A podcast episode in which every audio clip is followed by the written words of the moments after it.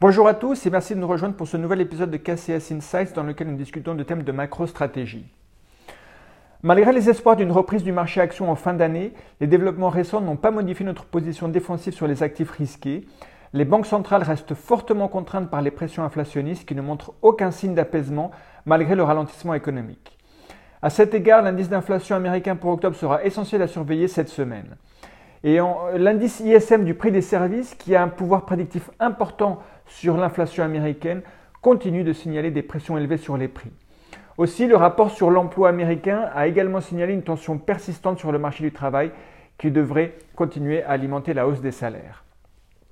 Dans ce contexte, la Fed a réussi un numéro d'équilibriste délicat la semaine dernière, tout en signalant des hausses de taux moins agressives à venir et le fait qu'elle pondère le risque d'un resserrement excessif, elle est parvenue à réorienter les anticipations de taux vers un niveau plus élevé, comme elle l'avait fait fin août à Jackson Hole. La Fed souhaite un resserrement des conditions financières, ce qui explique une baisse du prix des actifs.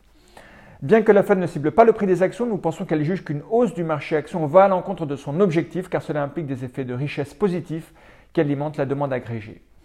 En conséquence, la Fed a orchestré une hausse supplémentaire des rendements obligataires réels la semaine dernière, ce qui devrait faire baisser la valorisation des actions. Nous prévoyons désormais deux hausses de taux de 50 points de base lors des réunions du FOMC de mi-décembre et de fin janvier 2023 une dernière hausse de taux de 25 points de base lors de la réunion du FOMC de mars 2023. Cela porterait les taux directeurs américains au-dessus de 5%. La bonne nouvelle, c'est que les contrats à terme sur les taux directeurs tiennent déjà compte de ce scénario, mais pour autant, les questions clés sont de savoir s'il s'agit de la dernière révision à la hausse du graphique en point de la Fed et quels seront les dégâts sur l'économie réelle et les bénéfices des entreprises de taux directeurs supérieurs à 5%. Nous supposons qu'une récession légère prendra forme au premier semestre 2023 en Europe et aux États-Unis, mais les pressions sur les prix limiteront la capacité des banques centrales à assouplir leur position.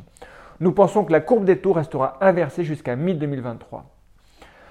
Ailleurs, les espoirs croissants d'un accommodement de la politique zéro Covid en Chine ont alimenté un rebond du marché action chinois, mais nous doutons que les autorités modifient sensiblement leur cadre. Elles ne sont pas encore parvenues à produire et à distribuer un vaccin efficace contre la Covid-19, et les ambitions souveraine empêche également la Chine d'importer des vaccins efficaces de l'étranger. À moyen terme, nous sommes préoccupés par la rhétorique nationaliste de la Chine et par les tensions croissantes avec ses principaux partenaires commerciaux. Les investissements directs étrangers en Chine au troisième trimestre sont tombés à des niveaux jamais vus depuis le début des années 2000. Enfin, la saison des résultats des entreprises touche à sa fin et la part des publications qui a dépassé les attentes du consensus a diminué par rapport à la moyenne des années précédentes aux États-Unis.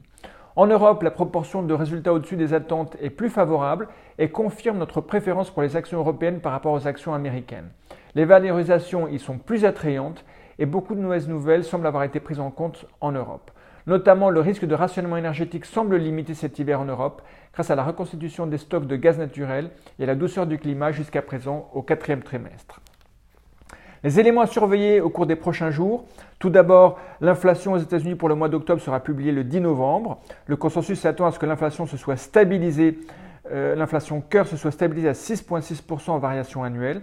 À surveiller aussi les élections mi-terme le 8 novembre.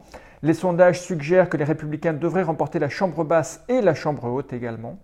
En zone euro, à surveiller les ventes au détail pour septembre qui seront publiées et la croissance du PIB en Grande-Bretagne aura traduira probablement le fait que l'économie britannique est déjà en récession. Merci pour votre attention, je vous souhaite une très bonne journée.